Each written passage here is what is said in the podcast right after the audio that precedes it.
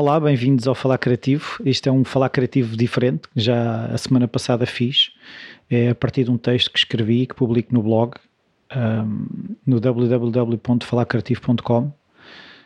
Uh, está lá o artigo escrito e também para quem não tem paciência para ler, uh, fica a versão áudio. Uh, como eu tive algum feedback a dizer que a coisa até funcionava, vou continuar. Por isso aqui fica o texto Uh, até já. Pick something and start. A frase é do Jeff Hayden. Há uns dias fui desafiado por uma anterior convidada, a Sónia Fernandes, a fazer. A começar. Tudo partiu de um post do Seth Godin. As palavras dela foram: imprime e depois faz alguma coisa, porra. Faz. Estou-te a ver. E eu fiquei: mas faço o quê? tanta coisa que quero fazer, tantas ideias que tenho, que tive, projetos que disse que ia fazer, que continuam por fazer. Disse-lhe que talvez seja um mentiroso. E ela respondeu que se continuar neste caminho é o que vou parecer. Se tenho ideias e tenho vontade que elas ganhem vida, por que razão paro no momento de lhes dar andamento? Nessa troca, disse-lhe que a principal razão era o facto de estar sozinho, de não estar a implementar essas ideias, esses projetos com outra pessoa. E, embora isso não seja toda a verdade, é parte da verdade. Sei que não me automotivo facilmente, sei que por vezes preciso de alguém para me dar uma palmadinha nas costas. Vá lá, Rui, tu consegues. E por vezes preciso de alguém que me dê um valente chute no rabo e me faça acordar das ansiedades e paranoias em que me coloco, por medos do que os outros podem dizer, fazer, de que o trabalho não vai prestar, de que vou estar a perder tempo. Ok? Se preciso de fazer com alguém, o primeiro passo é encontrar essa pessoa, dirias tu. Não, nada disso.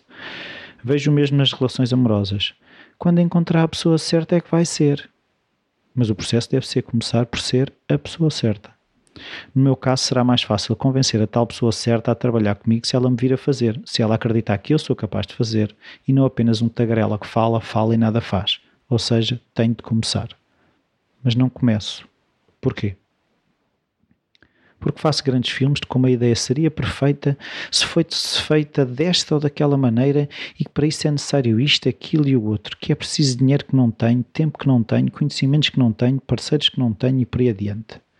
É fácil não começar quando conseguimos arranjar tantos impedimentos para a ideia ser um grande sucesso. No entanto, começar não implica isto tudo. Poderá existir uma fase em que serão necessárias todas as coisas que enunciei e que não tenho no momento inicial e que servem de desculpa, mas para começar não é preciso quase nada, apenas começar. Quando começamos, começamos a ver coisas que não víamos quando estávamos parados. Conhecemos outras pessoas que também estão a fazer, aprendemos com as nossas falhas, com as falhas dos outros que também estão a fazer e, acima de tudo, automotivamos porque olhamos para nós como capazes, a nossa autoconfiança aumenta e arriscamos mais. Se arriscamos mais, vamos falhar mais, mas quando acertamos, acertamos em algo bem maior. Se não sabes qual é a ideia para onde começar, começa por aquela que te assusta mais, ou por aquela que de cada vez que pensas o teu corpo vibra de emoção. As outras, aquelas que eram, eram capazes de ser giras, esquece. Pega nelas se uma das outras falhar. Existe uma teoria em psicologia que é a teoria da autoeficácia. E este conceito é, na minha opinião, fundamental para entender a motivação, a resiliência e o esforço necessários para atingir os nossos objetivos que acredito sejam ambiciosos. Caso contrário, não estarias a ler este artigo até aqui e já estarias a ver mais um vídeo de gatinhos. Se eu achar que sou capaz, eu vou ser capaz. Agora uma frase do Henry Ford. Se você pensa que pode ou se pensa que não pode, de qualquer forma você está certo. Mas se eu não começo, como vou pensar que sou capaz? Pergunto-me eu. A mim ajuda-me baixar a fasquia, retirar a importância ao que faço e que na verdade ninguém está assim tão preocupado com aquilo que faço ou deixo de fazer, pois para mim tem-me condicionado as opiniões dos outros. Mesmo o falar criativo ter começado, foi um ato de suster a respiração e borrifar-me para as opiniões que fossem surgir. Caso contrário, ainda estaria a desejar ter um podcast.